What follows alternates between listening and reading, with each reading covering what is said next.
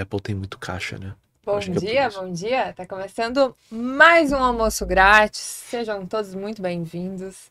É, hoje aqui comigo na mesa para discutir aí os principais assuntos da semana e o que pode ficar no radar dos investidores para essa semana. Matheus Gonzalez, nosso líder de alocação em produtos. Olá, Olá, Matheus. muito bom dia. Conhecido do almoço grátis. Né? É. Muito obrigado, Thay. Obrigado, Panoc, pelo convite. Vai ser um prazer a gente debater aí mais uma vez o que que vai, o que que tá acontecendo com o cenário brasileiro, o que que tá acontecendo com o cenário americano. Tem bastante coisa para a gente falar ao longo do dia de hoje. Certo. E do outro lado, Rafael Panonco, nosso head de educação aqui da Liberta. Olá, Panonco. Olá pessoal, tudo bem? Como é que vocês estão? Tá e Matheus, hoje sem a presença do nosso queridíssimo Storm. Storm Pois tá é. viajando, tá? Ele tá. pois é, né? Tá na ele Europa. tá. É, Tá na Europa, tá em Portugal. É verdade. Olha, ó, já botou um bom dia, Pra- senhores. Aí, ó. Aí, tá Fala, lá. Stormer. Sem a, a- a presença do Storm, mas vamos tentar manter o, o alto nível da- Difícil. do papo. Complicado. Vamos lá. Bom, primeiro aí, pra descontrair um pouquinho, pra levar um pouquinho a energia aqui do programa, como é, como é que foi o feriado de, fazer, de vocês? Tudo certo? Não foi viajando pra Europa que nem o Storm. Isso que eu ia falar, não dá pra gente Não dá pra comparar, comparar, com o né? Storm, que foi pra Europa e, e- Mas o meu foi legal, eu fiquei uma boa parte de tempo estudando em casa, tô estudando para algumas coisas. Sempre, a gente, a gente sempre estuda, né? Quem trabalha no mercado financeiro tá sempre então estudando. não foi legal, né? É. Mas uma. Foi legal, foi importante, tem que manter essa rotina aí. Mas uma outra parte do meu final de semana foi interessante porque ano que vem eu vou casar, né? Eu estou noivo, né? E a gente foi olhar algumas opções de, de salão e destinos aí de fazer. Foi, foi bem bacana. Quem paga é o pai da noiva, então por isso que foi legal. Se for rachar essa bacana. conta, É, vamos ver, vamos ver se isso vai acontecer. Se estiver ouvindo aí, sogrão, já, já, já tá ouvindo. Não sou eu que tô Já. falando aí, né? Já fica a dica, óbvio. O meu eu viajei, eu viajei, foi aniversário da minha filha, pequena, então foi, foi bem bacana. Foi legal. Show. Foi uma viagem curta, mas valeu a pena. bacana, bacana. Boa. Bom, o assunto, né, de hoje aí do almoço grátis principal é, afinal de contas, a Apple vai comprar a Disney? Isso tava ali nos, nos burburinhos de, de Wall Street, né? Será que vai acontecer ou não vai? Só para destacar, é, a Disney, ela tá avaliada em aproximadamente 182 bi é, e segundo analistas, a compra poderia aumentar o valor da Apple em 25%, tá? E avaliada, né? É a Apple, por sua dinheiro. vez, exatamente. Avaliada por sua vez em 2,62 trilhões. O acordo aí poderia fazer o valor de mercado da Apple saltar para 3,2 trilhões. Meu Deus. Um valor que nenhuma empresa até hoje conseguiu. Eu lembro em chegar. 2018, se eu não me engano, foi a, foi a primeira vez, né, que uma empresa valeu um trilhão de dólares. E aí depois vieram várias, assim, várias também não, mas assim, né, todas as gigantes aí batendo esse, esse número. Então, respondendo a pergunta, eu não sei, não sei se alguém sabe se de fato isso vai acontecer, né, mas assim, eu acho que faz bastante sentido para as duas empresas, né. Eu dei uma lida em vários relatórios, conversei com alguns analistas, não é o que aqui a gente conversa todos os dias, é, mas sem dúvida é uma mudança representativa no mercado mundial de tecnologia e de comunicação. Né? Primeiro, ah, pontos fortes de, cada uma delas. Bom, a Disney é uma empresa centenária, né? Ah, há anos já vem produzindo conteúdos de extrema qualidade, vem conseguindo comprar eventualmente parceiros, né, ou concorrentes ali, para aumentar o seu rol de, de publicações, né, como a Marvel, por exemplo, né, é, e vem fazendo cada vez mais sucesso em, em tudo aquilo que ela se propõe a fazer. Só destacar, né, que durante a pandemia os parques da Disney acabaram ficando, de fato, foi, uma parte da empresa que o lucro Sim. acabou ficando bem complicado, né? Em contrapartida, é, o próprio streaming da, da Disney, né, conseguiu alcançar aí o seu lugar perante as outras. Esse é um bom ponto, Thay, porque essa é uma batalha de, de que tu tem que ser muito grande de fato. Né? Tu não consegue ser um streaming fazendo investimentos pequenos e nem eh, fazendo conteúdos médios, né? Como competir com uma Netflix, né? que Mas tá sabe que tempo. isso, isso é, bem, é bem curioso, né? E a Netflix não é a empresa que mais investe nesse mercado, porque ela não é a maior empresa. A Amazon investe muito mais nesse segmento de streaming do que a própria Netflix. E tem muito, muito, muito mais caixa do que a Netflix. Então, eu até estava conversando com os analistas lá fora, até saiu uma, uma, uma, reportagem na Brasil Journal falando algo semelhante, que alguns analistas preveem de que a Netflix não vai sobreviver. Não vai sobreviver. Alguém vai abocanhar ela, né? E a Disney eu acho que já está olhando para isso. A Amazon, a Apple hoje, ela investe um bilhão de dólares por ano em streaming, não é nada. Né? A Netflix investe 13, né? Se eu não me engano, a Amazon mais de 30. Então, assim, é muita, muita diferença. E para a Apple, se ela quiser entrar nesse segmento, ou ela começa a fazer um capex gigantesco, que é duas ou três vezes a geração de caixa livre dela, então assim, não faria tanto sentido ele acabar com a lucratividade dela, ou ela compra uma empresa via. Já tá que já está rodando, que já é sucesso, via emissão de ações. Então isso não prejudica o acionista atual dela e gera muito, muito valor, como a Thay comentou ali, podendo chegar a 25% do market cap da própria, da própria Apple. Então eu acho que assim, faria bastante sentido. Mas tentar levantar alguns pontos positivos né, de cada uma empresa. Então, como a gente estava falando, a Disney, né, empresa centenária, que tem muita tradição, né? Tanto em história em quadrinhos, mas como em grandes produções, né? Todos os filmes da, da Liga dos Avengers aí, como os, os filmes do Star Wars, né? Essas, essas grandes sagas, é, filmes excelentes. E a gente tem a Apple, né? Uh, como sendo talvez a pioneira dos smartphones aí, ou empresa mais consolidada nesse segmento, com uma grande briga com a Samsung. Mas é um mercado é, que eventualmente alguém pode disruptar. Né? Daria para alguém, eventualmente uma empresa muito capitalizada, ou eventualmente até alguma empresa chinesa, realmente tomar o mercado da Apple, dos smartphones. Isso não é uma, não é uma impossibilidade. Eu diria que até realmente talvez até factível, ainda mais com o avanço da inteligência artificial, a gente pode ver outros players entrando nesse segmento. Concorda, Pano? Tem espaço para isso? Olha, eu, eu, eu concordo um pouco com essa visão do Matheus, mas eu também já vi muito business, empresas grandes, líderes de mercado que foram se meter a fazer outras coisas e não deram certo. É verdade. Isso é um ponto. É um clichê, né? Isso é um ponto a ser relevante. Uhum. A Disney fala por si só. Em termos de entretenimento, cara, não tem, tem o que né? colocar, não tem o que tirar. Eles fizeram um golaço com a Disney Stream, mas o que, que você percebe? Que até um, talvez uns cinco anos atrás, era um oceano azul. Né? Você tinha toda uma migração né, do público né, para o stream.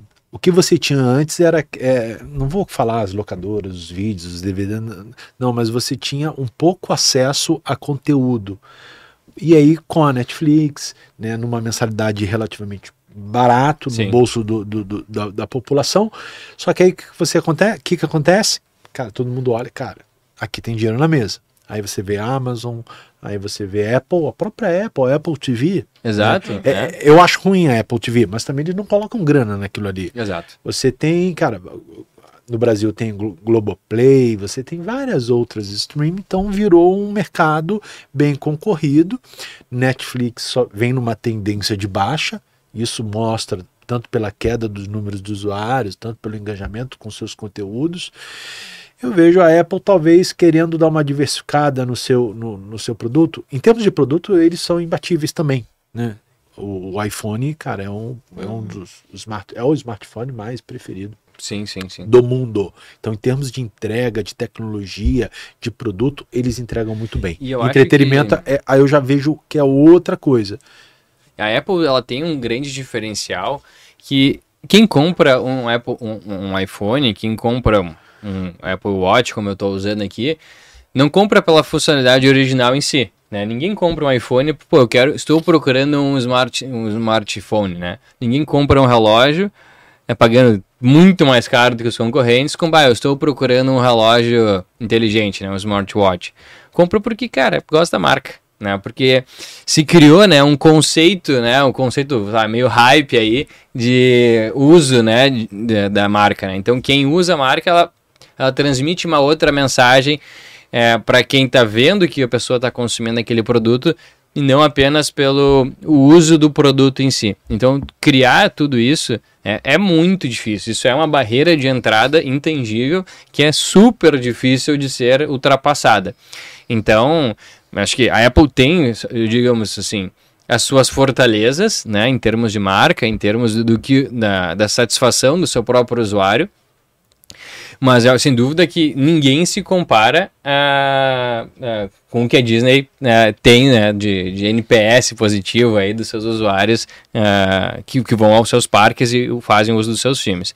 Então, é, eu acho assim, dentro, dentro desse business de streaming, é, o que muitos analistas dizem é que não dá para ser pequeno. Então, ou você faz um alto investimento, porque você pode fazer um grande investimento em séries. Quantas séries da Netflix a gente viu que já foram descontinuadas e que eram boas? Por exemplo, eu gostava muito de Mindhunter, por exemplo, e foi descontinuada. Várias séries, né, ocorreram isso, porque não teve a audiência esperada e isso foi gasto caminhão de dinheiro para a produção delas. Agora, é, será que outras empresas têm o mesmo potencial? Se forem empresas com caixas gigantescos, beleza. Agora, empresas com caixas menores é mais desafiador. Então, por isso, eu acho que a Apple está tá visando né, colocar uh, o time da Disney inteiro para dentro, porque imagina a criatividade que esse pessoal não tem, né, a quantidade de horas de pesquisas já feitas que, esses, que esse time já fez, uh, e colocar agora dinheiro de verdade à disposição desses caras. O negócio vai voar. O que, que tu acha, Thay? Concorda eu, comigo? Eu acho que independente de qualquer coisa, seria interessante ver duas marcas aí tão relevantes no mercado se juntando, né? Uhum. Em breve, o iPhone do Mickey. O iPhone do Mickey. é. Ai, o Marcos comentou, adorava Mighty Hunters também. É, eu já achei a série muito boa. Não, e aí tem um outro ponto que eu achei muito interessante que uma analista comentou. Eu vou aqui é, repetir e depois fazer alguns comentários. Ela disse o seguinte o usuário, vamos dizer, a Apple, ela criou um ecossistema que não vaza receita. Ou seja, se tu é um, usuário Apple, tu tem que comprar tudo Apple, né? Ou pelo menos eles te induzem uhum. ou eles facilitam para que tu tenha tudo Apple. Relógio, computador, televisão. Vira uma experiência, né? Exatamente, né? Vira uma experiência completa. O objetivo deles é que seja isso, né? E que tu tenha ali uh, não só a, a compra uh, de, um, de um aparelho ou de algum item em si, de um bem de consumo, mas aquela compra recorrente, né? Então tu tem o Apple Fitness para tu assinar mensalmente, tu tem, sei lá, outras funcionalidades, o próprio o streaming é isso, né? De uma plataforma de tu ter uma receita recorrente é, o que sustenta muito mais a empresa, não precisa ficar dependendo sempre de novos lançamentos. E na prática a gente tem visto de fato que pô, a diferença do iPhone 11 para o 12 ela é pequena, do 12 para o 13 é pequena, do 13 para o 14 talvez menor ainda. Claro, se a gente pega 3, 4 gerações de iPhones, faz uma diferença grande. Na janela Mas, anual é muito pouco. Na janela anual é pequena, então a atratividade para um, um cliente ficar todo ano trocando de iPhone ela é menor. Isso, naturalmente, no longo prazo, reduz a receita da empresa. Então, tu ter uma receita recorrente como a plataforma de streaming oferece, do ponto de vista de business, é excelente. Agora, essa mesma filosofia né, de ter tudo Apple não se tem na Disney. Né? Então, por exemplo, a Disney não tem aviões. Quem opera os hotéis lá de Orlando são empresas terceiras, não é a Disney que opera. Quem opera os restaurantes não é a Disney. Quem vende a pipoca não é a Disney. Então, assim, a, a, a Disney, ela vaza muito receita, que é o que os, que, que os analistas uh, dizem. Então, dessa forma, é, ela tem uma, um potencial de geração de sinergia muito grande com vários negócios em volta do seu ecossistema que poderiam gerar muita receita adicional para a companhia. Então, com a mentalidade que a Apple tem, né, é de algo que ela já faz, se ela implementa isso na Disney, que já é um sucesso, tem muito potencial de valorização para o negócio, né, não, não direto, digamos assim, mas ao longo do tempo, que pode ter um incremento de receita muito significativo. Eu acho que é isso também que a Apple está tá olhando, não apenas um sucesso que a Disney já possui. Mas né? tu não acha que é uma mudança de business considerável, porque se a gente for analisar a Apple, o iPhone, o iPad, o próprio Mac, aí você viu a Apple indo pro fone de ouvido, né? Sim. Cara, e tudo sucesso, tudo sucesso. O próprio smartwatch, só disclaimer, não, smartwatch é uma coisa e relógio é outra. Exato. que também é um grande sucesso, já está na quarta geração. E mas aí vai pro stream, que Nada, é uma cara, coisa. aqui, o, é... o meu é o oitavo já. É o oitavo? Aham, uhum, série 8. Mas é uma coisa que vira uma draga de dinheiro, é, sabe? Total. Stream. Não é uma mudança de business, tu acha a mudança de business muito grande? Tendo em vista que a Apple na Apple TV não não, não manda bem, não, né? não manda bem, não é. emplacou. Né? Se você for olhar, acho, acredito que quem está assistindo a gente, quem é que tem aquele aparelhinho da Apple TV? Eu tenho. Tu tem? É, eu não tenho. Entendeu? Não, não, não é, é um negócio que, que, que, na minha visão, emplacou, comparado aos outros produtos. Né? Então, tá, eu, eu vejo o streaming como uma certa preocupação. Cara, eu acho que é, é de fato, essa é, é, é, a crítica que se faz, né? É, vamos dizer assim, é o argumento contrário a essa compra, né? Por que, que pode ser benéfico? Por que, que não seria benéfico para a Apple? Eu acho que esse é o argumento.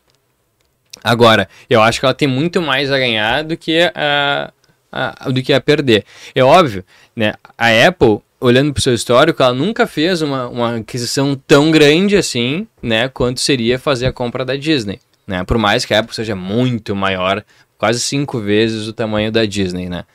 É, então, se não mais, eu não sei se tu disse os valores antes aí, né? Sim, a Apple está avaliada em 2,62 trilhões. E a Disney uns 180 bilhões, 200 182 bilhões. É, bi. então quase 10 vezes mais do que é, mais de 10, é, mais de 10 vezes uh, maior. Então, de fato, assim, é uma aquisição relativamente barata frente ao tamanho, né? Não dá para dizer barata, mas assim, pequena frente ao tamanho total da companhia. A Apple negocia múltiplos muito mais altos do que da Disney. Então acho que seria relativamente fácil para ela emitir ações e comprar a Disney. Eu Agora, adorei aqui o comentário do Patrick. É. Apple é quase uma seita. Apple é quase. É, é bem isso mesmo, né? É. Mas eu, eu, eu, vi, uma, vi um colega ali falando da Toyota, e aí eu lembrei de, uma, de um ponto que. Passado, o pessoal falando, ah, a, a Toyota está pensando em não só produzir, fabricar os carros, mas também entrar no negócio de locação.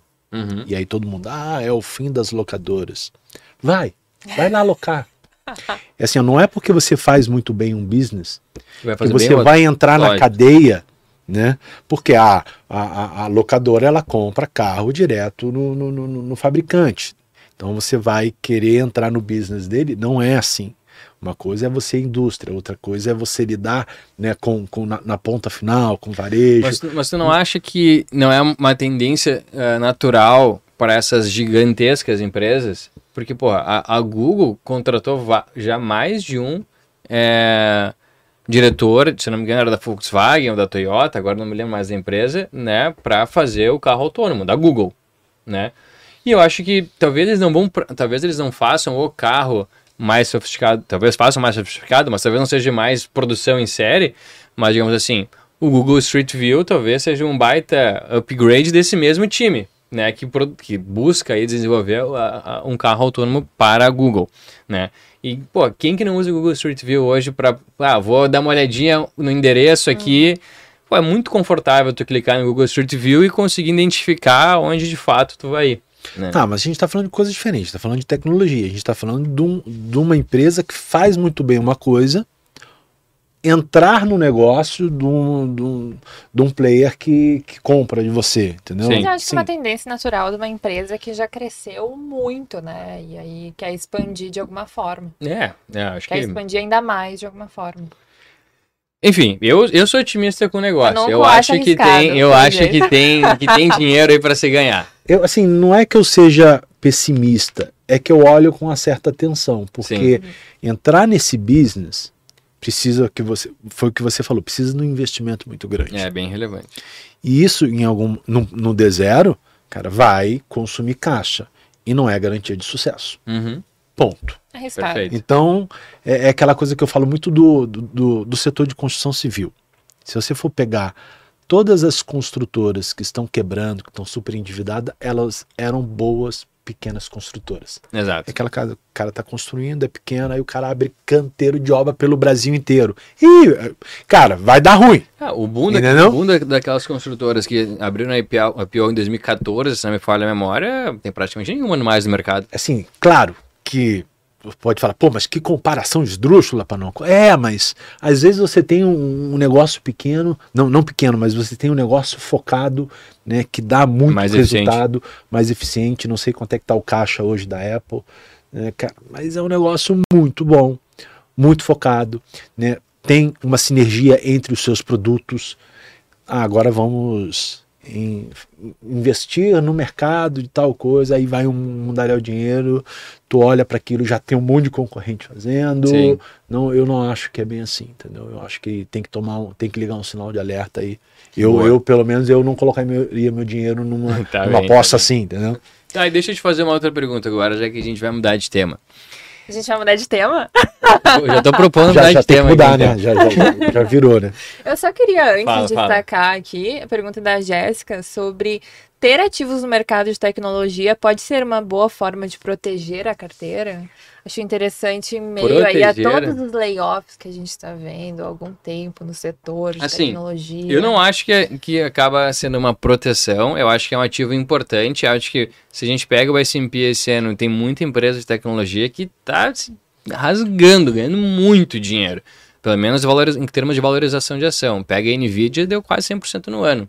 Né? Até, até a semana passada estava por volta disso. Então, eu acho que essas empresas que estão surfando muito bem essa, essa tendência é, da inteligência artificial vão sim ganhar muito dinheiro e muito espaço e todas vão acabar entrando para isso, né? Porque, mas é uma corrida, né? Quem entra primeiro acaba uh, ganhando mais dinheiro com isso. É, mas isso não deixa a empresa ser conservadora ou defensiva ou proteger a tua carteira. Acho que pelo contrário, ela é, acaba é aumentando o risco. É eu acho que é um incremento de risco, ao mesmo tempo que você traz um incremento de risco, você também pode ter um incremento de rentabilidade. Exato. Ele acabou de citar uma, uma, uma empresa que, que é uma boa empresa, né, que é uma, uma, um, um destaque do setor que dobrou de preço. É. Pode dobrar de preço? Sim, eu acho que é uma diversificação sim saudável. Eu acho que tecnologia, apesar do momento estar tá em baixa, você tem taxa de juros alta, essas empresas de, de, de tecnologia, elas, elas têm dificuldade para se financiar numa taxa de juros elevada. É, eu acho que é um o momento ciclo, né? é, é crítico, é mas eu vejo que não tem muito. Cara, qual é o momento certo? Porque às vezes você vai esperar, poxa, mas aí eu vou entrar quando a empresa já tivesse valorizado 20, 30, 40, 50% ou você toma risco ou você é conservador.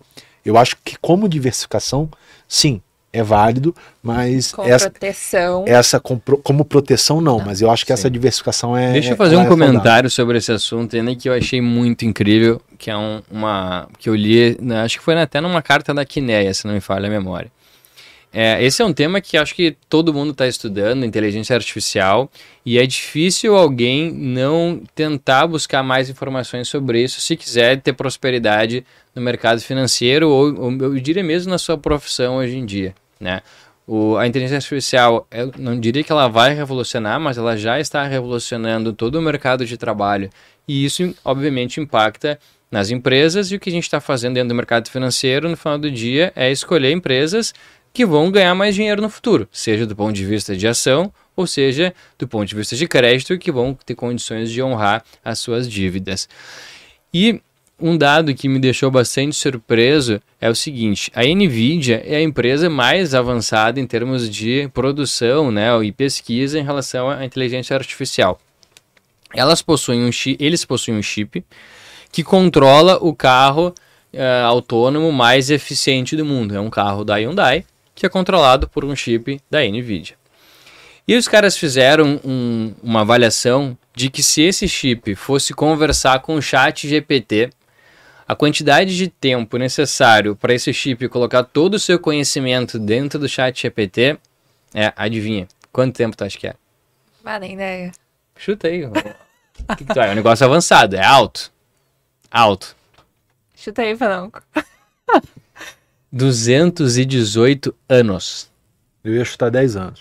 218 Nossa. anos. Para ver o nível de sofisticação que Ou tem seja, esse chip. O chat GPT tem que evoluir muito, né? Para diminuir essa janela de tempo. Não, eu, eu fiquei impressionado com esse, com esse dado. Tanto que até ano, recentemente também li que os, existe uma graduação, vai, acho que está no. Eu vou, vou não vou chutar aqui porque não quero errar, mas existem graduações assim de avanço de inteligência artificial. E os caras colocaram as duas mais avançadas para conversar entre si. E em poucos minutos, essa, essas duas inteligências artificiais criaram uma linguagem própria, que obviamente ninguém conseguia entender o que eles estavam falando, e começaram a conversar de forma que assustou os programadores que estavam né, é, proporcionando ali aquele, é, aquela, conversa entre as duas inteligências artificiais e que eles tiraram o negócio da tomada para evitar que outras coisas acontecessem. Então, assim, alguém lembra do Exterminador do Futuro lá da Skynet, que a inteligência que jogou as bombas atômicas? Acho que não vai acontecer, espero que não, né? Mas digamos assim, a gente está vivendo de fato né, um momento onde as, as máquinas são muito mais eficientes em termos de raciocínio do que os humanos, o que era o que sempre nos diferenciou delas. Né? Olha o que era o computador há 20 anos atrás. E olha o que, que são os computadores hoje. É. Sim, eu, eu acho que é a evolução natural da coisa. A inteligência artificial, ela no primeiro momento espanta porque ah, vai tirar o emprego, vai. Eu acho que as pessoas se apegam muito é, é, a, ao momento, ao, ao que, que elas vivem. Se a gente for olhar 100 anos atrás, existia o cara que acendia o poste com um negocinho de fogo, né? Exato. Ou seja, as pessoas, as pessoas precisam se reinventar. Uhum. Se você tá, se você tem uma profissão, se você está num nicho que está sendo ameaçado, o que, que você faz? Opa, independente da tua idade, tá? Deixa eu me reinventar. Deixa eu ver o que, que eu vou agregar de valor uhum. ao, ao, ao meu trabalho muitas vezes até mudar o nicho, mudar. A gente já viu vários setores que foram extremamente prejudicados pela tecnologia. Eu dou muito o exemplo do Uber com os taxistas. Né? Ah, tá bom, mas é, o taxista, ah, eu tenho um serviço diferenciado, eu sou atencioso, mas as pessoas que andam de Uber, elas querem preço. Exato. Elas estão olhando taxa. Então você precisa se reinventar. E muitas vezes não é se reinventar no trabalho. Então eu vou oferecer um copinho d'água. Não. Às vezes, muitas vezes é cara, deixar de ser motorista e, e buscar outra profissão. Perfeito. Parece, é, falando assim, parece, ah, não, você está sendo meio cruel com a profissão. Não é. Você precisa realmente estar atento Cara, eu sou analista de investimentos. Matheus também. Cara, daqui a pouco a inteligência artificial vai substituir toda a análise que a gente faz de mercado num estalo de dedo. É. E aí a gente precisa incrementar. Mas outras novas áreas vão surgir. Você né? precisa trazer muitas vezes a inteligência, a subjetividade, criar diferenciais para se mostrar concorrente. Senão, cara, você vai fazer Federico outra coisa. comentou que as profissões acompanham o progresso. É exatamente isso. Eu concordo também. Bom, Gonzalez, tu queria trocar de assunto? Ah, sim, eu ia fazer uma provocação pro Panonco ali, que ele disse que ele, né, se a Apple fizer emissão de ações, ele não vai uh, comprar, ajudar a Apple a comprar a Disney. Mas acho que até o, o, Marcelo Cardoso comentou um pouquinho do tópico que eu ia dizer. Surgiu a notícia no final de semana, né, de que a Taesa vai fazer uma emissão de ação bastante relevante, né? E aí, Panonco, Tu daria dinheiro para a Taesa? Daria. É, o cara é conservador, né? Conservador os investimentos. É um business. Você vê algum, algum concorrente no, no, business de energia? Não, cara. Eu acho, eu acho que Taesa ainda vai ser uma grande empresa, no mínimo, aí nos próximos 10 anos. Não vejo. Eu vejo como boa gestão. Eu vejo como um business essencial. É, Sim. energia elétrica é essencial boa gestão, você tem todo um, um, um, uma, uma evolução em termos de, de, de, valorização, pagamento de dividendos, que eu acho que faz sentido ter na carteira. Eu, eu, eu concordo, na realidade estou brincando aqui, mas acho uma excelente empresa, né? Então, só, pra, só contextualizando um pouco para quem não acompanha, a Taesa é uma transmissora pura de energia, ou seja, dentro, da, dentro do segmento de energia a gente tem divide em três partes. Os caras que geram energia, geradoras, as que transmitem, transmissoras, e quem distribui, distribuidoras, né? A, a Taesa é uma transmissora pura, ou seja, ela nem gera e nem distribui energia. E esse é um business extremamente conservador, porque ele não tem tanto risco de execução, né? Tem uma, uma pequena obra de engenharia, que é colocar as torres né, para cima. A geração tem o maior risco. A geração tem um, um risco enorme, né? Porque tu... Uh, dificilmente uma geradora... Uh, tá, porque sempre o business geração, tu vende de forma antecipada a energia que tu vai gerar. Dificilmente uma geradora vai vender 100%, porque se ela não gerar, ela tem que comprar de alguém para entregar a energia que ela se comprometeu. Na transmissora você não tem isso. Né? Você diz, ó, eu vou estender um cabo aqui de alta tensão. E você vai cobrar pela energia que passa no cabo. E cobra é com uma receita atualizada anualmente pela inflação. Né? Então, assim, se, se o cabo está estendido, passou ou não passou energia, o seu papel você fez que era estender o cabo. Né? A inflação explodiu, sua receita está protegida. Então acaba sendo bem um negócio de project finance, né? Você vai fazer um capex, vai estender a rede e depois vai surfar ali a receita recorrente que a empresa vai te oferecer ao longo dos anos. E a distribuição também tem seus riscos e também tem suas margens às vezes apertadas, entendeu? Então assim, eu vejo como transmissão no business de energia, cara, incomparável. É, e a distribuição tem, tem, tem os seus grandes riscos, né? O primeiro é. Porque a, assim como a geração vende de forma antecipada, a distribuição compra de forma antecipada energia. Então ela pode comprar a menor, digamos assim, e aí é ter que comprar no mercado à vista, que torna geralmente muito mais caro, né? Então ela tem um risco de previsibilidade ali das compras que ela faz, é, que pode, obviamente, impactar em muito, né? Uh, e ela tem uma outra questão que é o roubo de energia. Né? Em algumas regiões é muito mais alto, em outras regiões é muito mais baixo, mas a gente olha o caso de Light e uma, uma boa parcela né, do problema que Bom a empresa está enfrentando agora é o roubo de energia. Inadimplência. Inadimplência, exato. Sem, sem sombras de dúvida, transmissão no setor de energia é, é a preferência. Ah, é conservador? É. é. é, conservador. Você não vai arrebentar a boca do balão se valorizando com, com, com Taesa. Sim. Mas você tem que ter na eu acho que tem que ter na carteira no atual momento. Boa. Perfeito. Só uh, para destacar aqui. O pessoal tá meio devagar hoje. É. Segunda-feira, pós-feriado. Não, vamos colocando, a nossa audiência está subindo aqui, já me falaram. É, Eletrobras, então o governo quer ganhar no grito. Pô, Patrick, cara, eu vou discordar de ti. Eu acho que assim, a probabilidade de Eletrobras voltar a ser estatal é, olha, muito, muito, muito baixa, assim. Porque, tudo bem, é, aqui no Brasil nem todos os contratos eles obedecem, né? são cumpridos até o final. Mas assim, já passou por todas as instâncias, foi aprovado não só pelo âmbito político, né, eh, todo o Congresso, mas foi aprovado também por todo o aparato executivo do governo, pelos tribunais de contas. Então, assim, retroagir essa decisão, cara, eu acho que é comprar uma briga não só é, com a política anterior que se tem, porque no final do dia é isso que está se fazendo, mas é comprar uma, uma briga, briga institucional gigantesca. Desnecessária. Desnecessária, concordo. É. É, eu acho que fica só no discurso, no discurso populista. É. Eu acho que na prática isso não acontece. Diferente de outros contratos que estão sendo revistos, que estão sendo rasgados. Exato. Mas é, você deixar voltar a ser estatal, eu acho que dificilmente isso acontece. Eu acho difícil também. Bom, já que a gente tocou no assunto governo, vamos falar sobre política? Você Bora. falar sobre política? Tô com vocês. Falando que não gosta muito desse tema aí. Tô acompanhando. Bom, a gente teve aí 100 dias do governo Lula. 100 né? dias do governo eleito. Manchetes de jornal, de, enfim, noticiário, tudo. É. Eu vou começar eu dando a minha opinião aqui então. Né? Assim, eu acho que o tempo passou e nada aconteceu. Essa é, eu podia dizer que é a manchete do que eu vou dizer. Primeiro que esse governo não tem 100 dias, ele já começou trabalhando antes mesmo, né? Logo, logo depois de eleito, né, os caras já começaram lá, é PEC da transição, é aumento de gastos, né, toda uma preparação para assumir posse no dia 1 de janeiro. É, e até agora, nada aconteceu.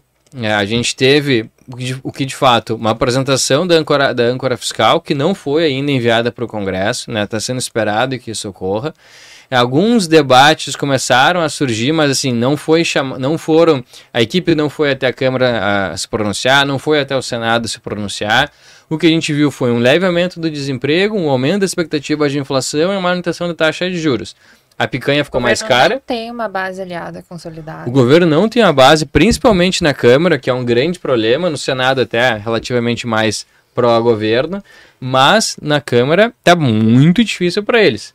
Né? E eu ainda destacaria principalmente essa discussão aí do governo com o Banco Central. Exatamente, então, tá, concordo plenamente. Foi o que mais destacou nesses 100 dias. É. De... Porque olha só, as principais pautas foram picanha barata, isso não aconteceu, né? a inflação continua acelerando a aumento né, da isenção fiscal do imposto de renda. Isso está no, no, plano de âncora fiscal, mas de fato não ocorreu ainda. Né? O desenrola, que aquele programa né, para ajudar as pessoas que estão é, em situação de endividamento e o governo vai tentar de alguma forma ajudar isso. Ficou para o segundo semestre.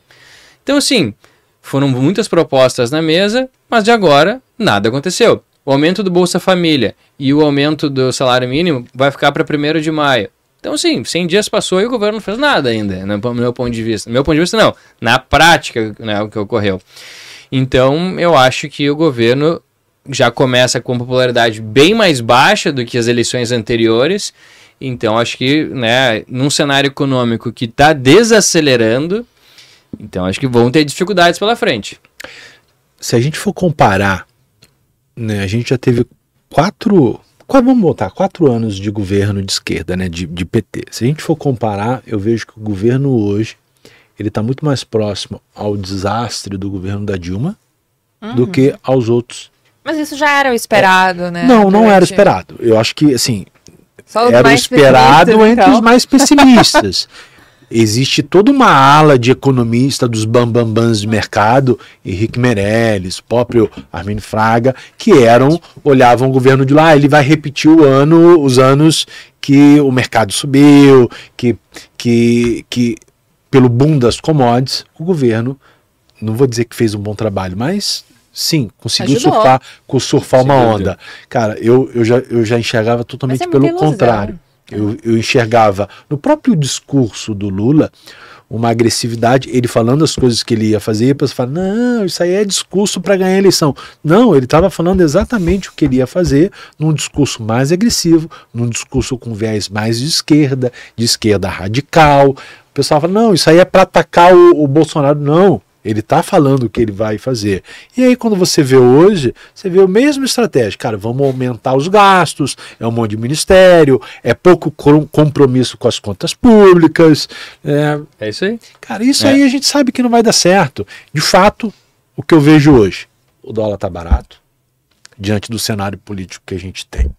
Eu acho que a, a economia ela vai demorar a mostrar uma deterioração, porque ela não vinha, ela vinha crescendo. Se a gente for olhar o, o último ano do, do, último governo, ela vinha uma, uma economia mostrando que, cara, poderia ter um 2023 tracionando. Sim. Cara, não é isso é que vai acontecer. É. Eu acho que o governo também não tem a, a, capacidade de deteriorar a economia tão rápido num curto espaço de tempo. Eu vejo que o dólar hoje está barato. Ou seja, Quem está nos assistindo tem sim que se preocupar em diversificar, e quando eu falo diversificar, não é sair de Petrobras e ir para Taesa, não, é você sair de parte de Petrobras, zerar parte das suas ações de bolsa e investir nos Estados Unidos. Você consegue fazer isso no aplicativo da XP hoje. Exatamente. Fácil aqui, ó. É. Eu, eu, eu até abri aqui, tivesse a câmera eu ia mostrar, mas não complica, acaba mostrando a minha conta e não é legal. Mas você consegue no celular, no aplicativo, na palma da mão, cara, investir nos Estados Unidos. Lembrando que se você quiser falar com a assessora, a discreção. Então não tem por que não diversificar. Ah, mas o dólar pode ficar mais barato? Não quer? Pode ficar mais barato, mas você só vai falar, ah, ficou mais barato se você enxergar o, o futuro logo ali. Você não Sim. consegue. Ele está hoje a 5 pouquinho, daqui a pouco está 6, você está esperando ele ir a 4,50. Então, muitas vezes, por esperar ganhar 10, 20, 30 centavos, você não deixa investe. De fazer alocação. Deixa de fazer alocação. É. E aí, cara, investir é investir com recorrência. Cara, se você começa toda, todo mês, todo trimestre, talvez, cara, fazer algum aporte em dólar, cara, você está fazendo um preço médio ao longo do tempo no câmbio que isso não vai, não, não, não, não, não vai te trazer problema. Agora, vai te trazer problema se você está 100% disposto do Brasil. Isso aqui vira um, um, uma bagunça, que já tá, sempre foi uma bagunça. O Brasil sempre foi uma bagunça. entendeu? É. A gente olha muito com a cabeça de brasileiro. Sim. Cara, se você pegar o Brasil e comparar com os outros países emergentes, comparar nem com os primeiro mundo, nem é pra, país desenvolvido nem dá para comparar. Compara Sim. com o emergente, tu vai ver que o Brasil é uma bagunça. É. E aí, por que não diversificar? A pergunta que eu faço é sempre essa. Eu converso às vezes com pessoas que, cara, que tem às vezes milhões e eu pergunto, cara, onde é que tu investe lá fora? Ah, não, não invisto, eu invisto aqui na, na, na, na, empresa que é exportadora. ah, tá, tá bom. É mais ouço. Tá o bom. Patrick é. perguntou: você diz compra de BDRs ou comprar ações mesmo, na prática? E aí que tá. Às vezes não é nem comprar ações lá fora, é você comprar renda fixa, é, bonds, você tem todo um portfólio para se diversificar lá fora. Talvez o mercado lá fora, mercado de ações, talvez não esteja no ponto ideal. Daqui a pouco uhum. a gente pode ter uma recessão, o mercado vai cair mais. Mas o Treasury pagando 5% em dólar, né? Então, assim, não, eu não estou falando só do mercado de ações. Eu estou falando de todo o portfólio de investimento. Renda fixa, até dois anos atrás, tu não investia na renda fixa americana. Exato. Hoje você investe. Então, assim, tem muita diversificação. Muito, muita ETF para ser investida. Cara, ETF com uma diversificação absurda, setorial, uhum. né? Então, assim, tem muita coisa para você investir lá fora. Mercado de ações também, tá? Eu, quando eu olho, quando eu comparo os dois mercados de ações, ah, aqui está muito barato, lá fora talvez não, ter, não esteja tão barato, mas eu sou mais otimista com o mercado lá fora do que com o mercado aqui. Boa.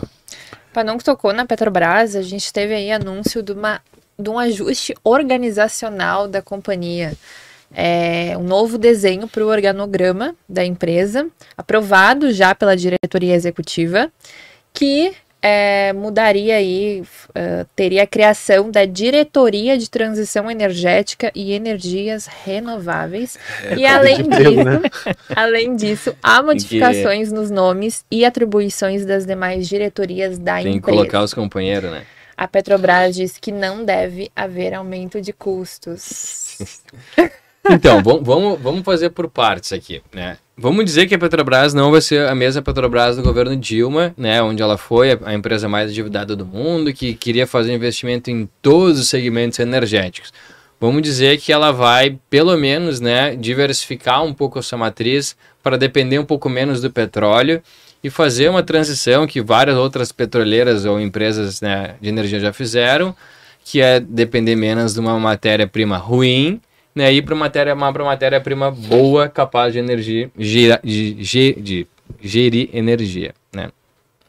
Só, só, só, fazer um outro ponto. Diga. É uma empresa saindo do que ela faz bem, indo para uma outra. Exato. É, é, é, é pior do que a Apple com a Disney, tá? É, é verdade. Porque essa ela vai fazer sozinha, não que ela vai comprar alguém que ela já faz. Ela vai começar a fazer os investimentos sozinha.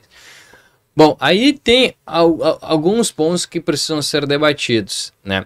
Eu acho que o Brasil, em termos de capacidade de produção de energia eólica, que é uma das da, dos possíveis investimentos que a Petrobras poderia realizar, tem uma, realmente uma capacidade muito grande e muito vantajosa frente a, a diversos países. E geração de energia eólica onshore, porque agora veio uma onda né, de noticiários é, uma onda do próprio governo, na realidade, né, dizendo que o Brasil tem que começar a produção de energia offshore. Mas por que fazer isso? A gente tem um monte de terra com um monte de propriedade barata, Brasilzão adentro, e que tem uma capacidade tanto de energia eólica e solar. E por que, que a gente vai fazer um negócio offshore que é menos eficiente e muito mais caro? Tem interesse por trás, né? Então, assim, a gente pode fazer alguma coisa diferente, né? Eu acho super factível. Uh, e, e, existe muito dinheiro, muito retorno, né? bons retornos aí para esse segmento. Mas é o que a gente fica sempre desconfiado quando surge uma notícia dessas de que há uma mudança, né, de principalmente Petrobras, Banco do Brasil, Eletrobras, é o que qual quais são as premissas que estão sustentando essa mudança de investimento? Quais são as premissas que estão sustentando esse segmento novo que a, que a empresa está incluindo? É financeiro ou é político? Perdão. Perdão. Maguinha, maguinha. Panonco, o que, que tu acha? Quais são as premissas? Lá, quando, quando a gente volta no passado e a gente olha para Petrobras. É.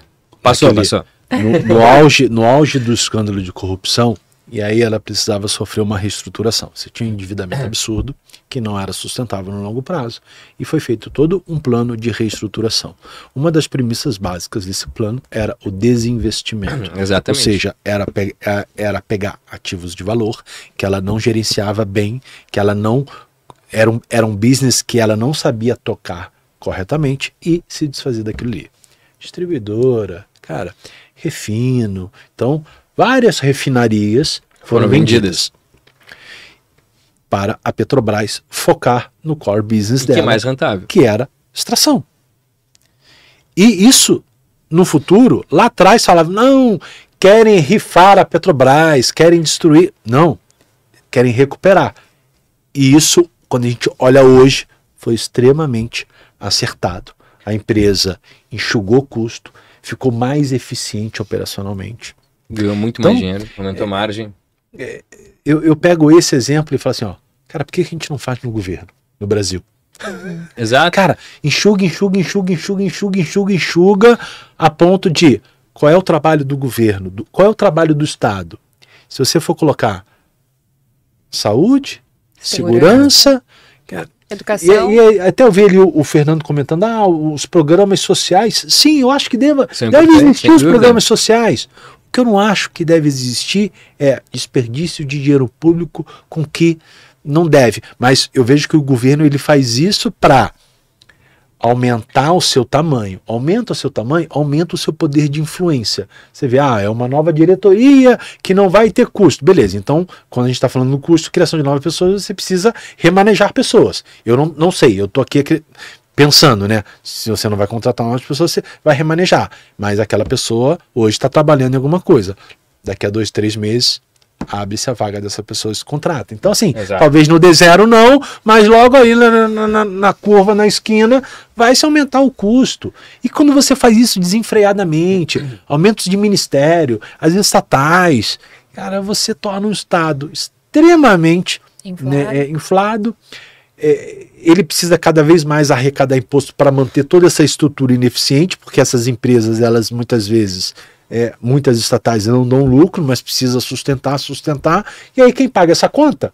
A gente. Somos nós. Contribuintes. É, é, é o contribuinte. Então, assim, na minha visão, eu já percebo algumas mudanças. Eu gosto de Petrobras. Eu estou sempre falando isso Sim. aqui. Eu gosto de Petrobras. Mas eu já percebo algumas mudanças que, no futuro, mais distante, não no D0, vão sim deteriorar o valor da empresa. Tá? Para quem tem posição aí relevante da empresa na carteira, o que, que tu diria? Ah, se quem tem posição relevante está errado. é, quem tu tem Petrobras e é relevante, está errado. O que, que a gente fala? 5% de Petrobras, ok. Sabe por quê? 5% de Petrobras, se sumir, não vai sumir, tá? Petrobras não vai sumir. Mas se sumir, cara, o que, que é 5% da tua carteira? Uhum. Tô falando da carteira de ações, uhum. tô falando do patrimônio. Uhum. Sim. Cara, você vai continuar dormindo de boa. Agora, ah não, na minha carteira de ações 60% é Petrobras. Tu já tá errado há muito tempo atrás.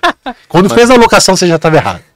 Eu concordo 100% com isso. Eu acho que a melhor política de proteção de patrimônio é diversificação de investimentos. Acho que é, essa é o pilar central da nossa recomendação de qualquer carteira para todos os clientes. Mas só para concluir ali, eu, antes de, de quase um infarto aqui, é, quais são as premissas né, de, de, dessa mudança? Se essas premissas forem políticas, eu acho que tem uma alta capacidade de diminuir o valor da companhia. Se as premissas forem técnicas né, e o retorno projetado desses investimentos forem minimamente iguais ou, melhor ainda, superiores ao retorno que a Petrobras tem hoje, a, a, a empresa vai valer mais. No final do dia, uma empresa tem que dar lucro. E o que a gente olha como analista, essa empresa vai dar mais ou menos lucro. Se ela vai dar menos lucro, é venda. Se ela vai dar mais lucro, é compra. Estou simplificando aqui, mas essa é a verdade. Perfeito. Resumido, bem resumido. Também achei. Bom, a gente tem uma agenda de indicadores econômicos aí relevantes, tanto para essa semana como para a próxima, que podem ditar aí um pouquinho a regra Boa. do jogo para os próximos dias. Para começar, a gente teve payroll saindo na última sexta-feira, né? Eu peguei aqui o dado de que saiu 236 mil postos novos de trabalho, um pouquinho acima do que estava previsto. É, e a taxa média de desemprego voltou a cair por lá. Tá. Esse, esse é o dado mais impressionante né, do mercado, né, Thay? É... E daí o mercado já entendeu que o medo da recessão deu uma aliviada ali. Ou seja, a Fed provavelmente vai subir juros. Vai continuar subindo, né? Um pouco mais tranquilamente, né? Na próxima reunião já. É. Isso é uma coisa que nas nossas conversas eu venho talvez sendo um ponto da opinião fora do consenso. A pessoa fala, ah, a recessão dos Estados Unidos está vindo. Está vindo mesmo? Tu acha que não? Ah, eu acho que não. Eu acho que sim. Eu acho que sim também. Dois contra um. Sim, eu acho que precisa algumas coisas. Ó, oh, realmente está vindo. Né? Por exemplo, pleno emprego sim. é uma coisa que eu olho, poxa, mas a recessão ela bate na porta com pleno emprego. Pelo eu menos bate. a taxa de desemprego ela mostra o, o, desemprego ela ele mostra crescimento, né? Uhum. Porque você tem todo um, um, um sentimento do, do, consumidor, do empresariado. A recessão ela não acontece do dia para noite. Ela vem, é igual a tempestade. A você vê a assim, nuvem negra vindo. É. Opa, você já fecha a tua janela, você sai de casa com guarda-chuva, coloca um casaco. Eu ainda não consigo ver. Ah, tem a nuvem negra, mas está distante. Pode ser que quando ela chegue aqui ela já tenha se dissipado. Sim, usando alguns comparativos para o pessoal que está em casa nos entender. Eu, quando eu olho taxa de emprego, né? Quando a gente analisa o mercado de trabalho nos Estados Unidos, eu falo, cara, eu acho que essa recessão ainda está um pouquinho distante. Pode ser que venha, venha, ou de repente quando chegar já não vai ser tão forte assim, vai só dar uma aquela chuva de verão. Pode. Eu ainda estou um pouco, não estou acreditando que ai, vai acabar o mundo.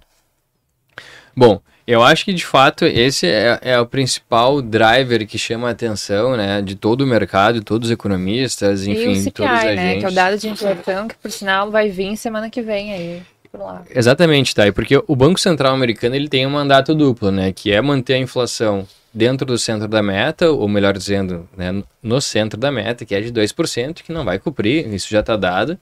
Mas ele também não pode, porque vamos dizer assim, a, a política mais é, mais normal de ser utilizada para manter a taxa de juros muito perto do centro da meta é colocar a taxa de juros alta, que é o que a gente está fazendo aqui no Brasil e o que é o que os Estados Unidos está começando a fazer. Né? Já, tá, já tem feito há um bom tempo, que é aumentar a taxa de juros. Mas a contrapartida né, disso, ou a externalidade negativa disso, é uma desaceleração da economia. Uma desaceleração da economia geralmente é acompanhado do maior maior número de desempregados, um aumento da taxa de desemprego. Então o Banco Central lá tem esse mandato duplo. Olha, você tem que controlar a inflação, mas também não pode deixar a economia ruir, aumentando o nível de desemprego. Então, é, é assim, eles ficam sempre tentando, tentando equilibrar, equilibrar, a balança, a, a balança uhum. exatamente. O fato é, a inflação está, uh, vamos dizer assim, continuando crescendo ou pelo menos se, man se mantendo estável no ritmo bastante alto é, a taxa de juros está subindo para conter a inflação. Era de se esperar um aumento do desemprego e isso não ocorre. Né? Só, o que, por que, que isso é um problema em tese, né? Olhando dados, né? A gente não está olhando é, resultado é, pessoal, a gente está olhando dado econômico. O problema disso é que se a população continua com o nível de, de emprego a pleno emprego, que é que o Panon é, trouxe aqui agora, a inflação ela se mantém pressionada, porque o nível de renda continua muito elevado, né? E aí, aí, o nível de renda muito elevado, isso pressiona principalmente a inflação de serviços, que, o que em tese faz com que há necessidade de um maior aumento de taxa de juros. Só que, por outro lado, o que soma ainda nessa equação que já está já tá complicada aqui por esses dois elementos que eu citei, o que soma ainda é que a gente viu alguns sinais já ruins na economia, como a própria quebra do Silicon Valley Bank. E já né? puxando, a gente teve uma pergunta aqui, e o setor bancário, mais algum está na reta? É o que todo mundo pois quer é, saber, Pois é, é o que todo mundo quer saber. Né? Eu acho assim, a, a quebra do SVB uma boa parcela foi um erro interno deles de não fazer o RED lá nos títulos, nos títulos privados. Muito mais públicos. do que qualquer outra coisa, né? Exatamente. Então eles fizeram um descasamento muito relevante, né, de duration dos seus, uh, da, da, da, sua, da sua carteira, né? Então, uma boa parte da, da sua carteira de ativos eram de depósito à vista dos clientes e uma boa parte do passivo do banco era investimento de longuíssimo, longuíssimo prazo, seja em private equities ou seja em títulos públicos de longa duração. Então, trazendo seu valor presente, com aumento de taxa de juros, uma diminuição de patrimônio, eles tentaram fazer uma recomposição de, uh, através de emissão de ações, o mercado panicou e o banco quebrou. No final do dia foi isso que aconteceu.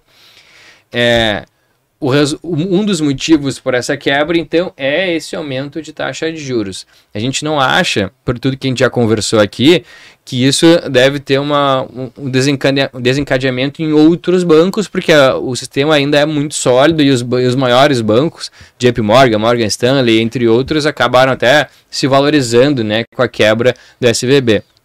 Mas bancos menores, eventualmente, podem ter algum mecanismo aí de impacto mais relevante. O que é preocupação hoje são os bancos regionais por lá. Agora, se a gente olha tradicionalmente, né, uh, olhando para livros técnicos de economia, né, olhando para os manuais macros, toda vez que a taxa de juros sobe, algum setor quebra, né, algum setor colapsa. Né? A gente, eu falei isso aqui, acho que duas, três semanas atrás, em algum almoço grátis.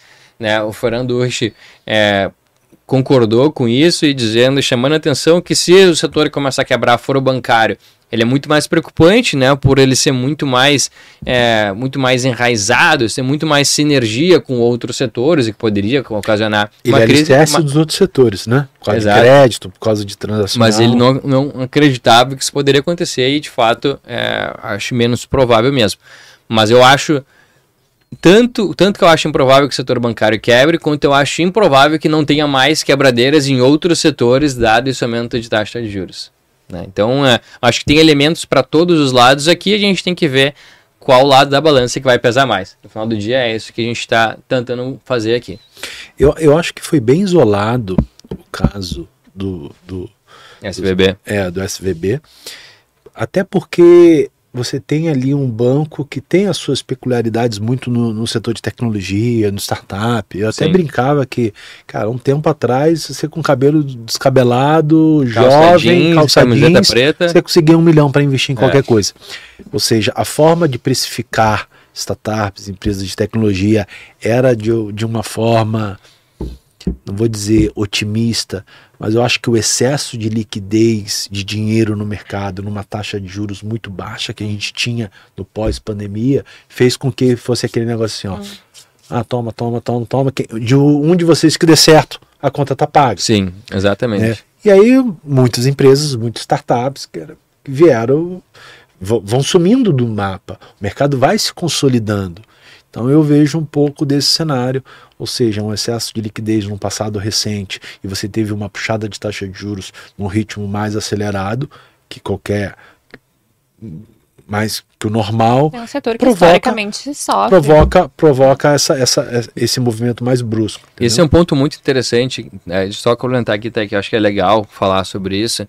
É, recentemente a gente participou é, de uma oferta pública do, de um fundo Romero Rodrigues, né, que é uma, um gestor, né, tem uma história grande nesse mercado de startups, venture capital, foi o fundador do Buscapé e hoje é um gestor de investimento que olha exclusivamente para essas empresas. E eu, eu, então a gente acompanha bastante né, o trabalho que ele, vem, que ele vem fazendo e vem comprando algumas empresas ainda com bastante caixa no fundo, uma, uma minoria foram investidas duas empresas até agora, justamente por isso que o Panão mencionou. O excesso de liquidez no passado fez com que muitas empresas que não porventura teriam eficiência para progredir, hoje estão quebrando, então está havendo aí uma consolidação, os maiores e melhores vão se favorecer. Mas o que eu queria chamar a atenção é o seguinte ponto. Numa entrevista que ele deu na semana passada durante o South Summit aqui em Porto Alegre, ele foi perguntado: "Mas Romero, pô, como é que tá para você agora que tá, né, com, com caixa relevante do fundo para fazer aquisições? Você acha que vai voltar à normalidade que a gente viu em 2017, 18, 19?" Ele falou: "Não, não, só um pouquinho. Esses anos não eram normais. O correto não é a gente ter valuation de empresa que só queima caixa, que a conta é sempre cash burn, que tu não vê nunca uh, o dinheiro parar na empresa, né? Toda, toda vez tem que ter nova emissão de ação para a empresa continuar existindo. Sequer se fala em break-even e essas empresas terem valuations exorbitantes. Isso está errado. Né? Então o que a gente viu agora foi um excesso ali atrás, ocasionado por anos de, de taxa de juros muito, muito baixas e excesso de liquidez na economia. E agora a gente está vendo o outro lado da moeda, onde a taxa de juros está mais alta, o dinheiro está tá mais curto e a gente está vendo oportunidades então nesse setor. E é, e é, interessante observar que saiu até uma reportagem, não me lembro se era na Brasil Journal ou na Bloomberg Linha, esse final de semana dizendo que vários dos unicórnios brasileiros estão buscando esse ano o break-even. Né? A própria Acreditas, que né, uma das gigantes brasileiras, veio cortando o pessoal para buscar o break-even. A Madeira Madeira, mesma coisa, cortando o pessoal para buscar o break-even. Senão você não sobrevive, né, Matheus? Exato. Né? A Loft cortando gente para buscar o break-even. Fechar a torneira do dinheiro. Porque até então você tinha uma torneira de captação aberta. Ah, preciso de mais dinheiro e tal. Você vai fazendo um PPT bonito, você tem uma empresa, você tem um ambiente legal, uma cultura. Uhul, vamos lá, todo mundo trabalhando, legal. É. Mas a conta não fecha, a conta não fecha. Exatamente. Quando você fecha a, a torneira do dinheiro e bate nas costas do, do, do, do, da startup, da fintech, ó, vocês precisam planejar entregar resultado. É. E aí, ó, agora a gente tem que atingir no mínimo o break-even. É. Para ficar ali no 0 a 0 Para quem não sabe, quem está em casa, o break-even é o seguinte: é o 0 a 0 Ó, a gente não está dando prejuízo, mas a gente não está dando lucro, mas também a gente não está dando prejuízo. Eu acho que o pessoal caiu um pouco na realidade. O que, é, o que é extremamente positivo na realidade para o mercado. Exato. Eu só queria destacar aqui a pergunta do Wilson Silva, é, perguntando se o setor bancário no Brasil não é ainda muito mais vulnerável. Não, pelo contrário. Eu acho que o setor Inclusive, bancário. Inclusive, a gente chegou a comentar isso. Eu acho que o setor bancário no Brasil né, é, é, extremamente conservador. É. O crédito no Brasil é um crédito extremamente controlado. Dou exemplo, vai no banco pedir crédito para você ver. Ele vai te dar cinco pila, né? Não vai. você conhece alguém que, ah, eu consigo alguns milhões no banco? A não ser que você seja um histórico de empresário, de sucesso. Mas eu acho que o, o crédito no Brasil é extremamente controlado, o setor bancário no Brasil concentrado em grandes players. Hum que tem uma margem, o setor de bancos no Brasil tem margem muito boa. É, eu, eu, olhando para a Bolsa Brasileira, eu acho que o setor de bancos, para mim, é, é, um, é, um, dos preferidos. Mais interessante. É eu vou dar dois argumentos aqui que diferenciam bastante o nosso mercado e com o que aconteceu com o Silicon Valley Bank e, e, e com o resto do mercado americano. Primeiro, geralmente, né, as taxas de empréstimos aqui no Brasil são pós-fixadas. Então, se porventura, grande parte das, das carteiras dos bancos são pós-fixadas. Então, se porventura o CDI começa a subir muito, a rentabilidade do banco sobe junto. Né? Diferente, setor, diferente dos Estados Unidos, que grande parte dos empréstimos são pré-fixados. Então, se a taxa de juros sobe, a carteira de crédito do banco acaba sendo menos rentável. Aqui no Brasil, ela fica mais rentável. Então, essa é uma. O spread bancário aumenta o spread bancário aumenta também, né? Então, 1.1, vamos dizer assim, com, com esse adicional que o, que o Paronco está trazendo aqui. E um outro diferencial é, pelo regramento do nosso sistema bancário, há um desincentivo enorme para o banco deixar dinheiro em depósito à vista. Depósito à vista é o dinheiro parado do correntista em conta corrente. Porque a taxação em cima desse dinheiro ela é muito maior né, para os bancos. A gente não percebe isso, mas o banco sente muito. Então, por isso que existem N produtos no banco para zerar o caixa e, colocar num CDB lá que paga 20, 30, 40% do CDI todo dia da tua conta corrente para esse CDB. Porque no depósito a prazo, que é o CDB, é mais benéfico para o banco e ele consegue ser melhor remunerado com isso, né? Porque no depósito à vista é muito prejudicial. Mecanismo esse que não tem nos Estados Unidos, por isso que uma boa parte do dinheiro do Silicon Valley Bank estava em depósito à vista. Perfeito. É bem por aí. Na minha visão, o setor de bancos no Brasil ainda vai, por muitos anos, ser um grande alicerce para o investidor, cara, se você for olhar, eu acho que o setor bancário é o setor com maior percentual do Ibovespa. É. Você concentrar ali Itaú, Bradesco, Banco do Brasil, os bancos talvez de segunda linha. Sim. Né, é, é, na minha visão, quem não tem bancos na carteira, principalmente esses bancões, cara, tá errado, tem que ter. Tem que ter, concordo. É, são, se, quando você olha agora o que aconteceu com o Bradesco, você teve uma exposição muito grande ao, cre, a, a, ao problema de crédito das lojas americanas, tal, você teve um maior provisionamento do, do, do, do BTG também. Do, do, do crédito, né, você teve uma marcação a zero desse, de, desse problema que você teve, então você teve um maior provisionamento né, dos bancos em relação ao, ao crédito, ao... Me fugiu a sigla? RJ? Não, ao... Enfim, maior provisionamento em relação ao, ao, ao, ao crédito desses dos players que estão com dificuldade. E o que, que aconteceu no resultado? Teve um lucro reduzido. Teve lucro, mas foi mais baixo, né? Foi mais baixo. É. Então, esses bancos, eles estão sempre dando lucro, sempre é dando lucro. Quando tem algum problema, quando tem alguma crise, é um lucro menor. Uhum. Então, sim, quando compara com outro setor, vamos lá, comparar com outro grande setor da bolsa, varejo. Ixi. Cara, tu pega as varejistas, ah, em bons períodos, em bons períodos ela dá um lucro, mas a grande maioria dos anos não dá lucro, não dá é. lucro. É. E é um, e é, é um muito business, mais desafiador. E é um certeza. business muito mais desafiador, é um business muito mais pulverizado. Então, é, eu gosto muito de, de players que tem um grande market share de mercado, que tem um monopólio, cara, que você tem uma certa previsibilidade. Então Exato. não tem como falar mal dos bancos. Ah, mas e os bancos digitais? Vai demorar muito, mas muito um banco digital é, chegar perto de um bancão desse. E aí, muitas vezes, o que, que acontece? Ah, tem um banco digital que despontou. Vamos tirar o Banco Inter, o Nubank, né, como exceção. Cara, um bancão vem e compra. É. Entendeu?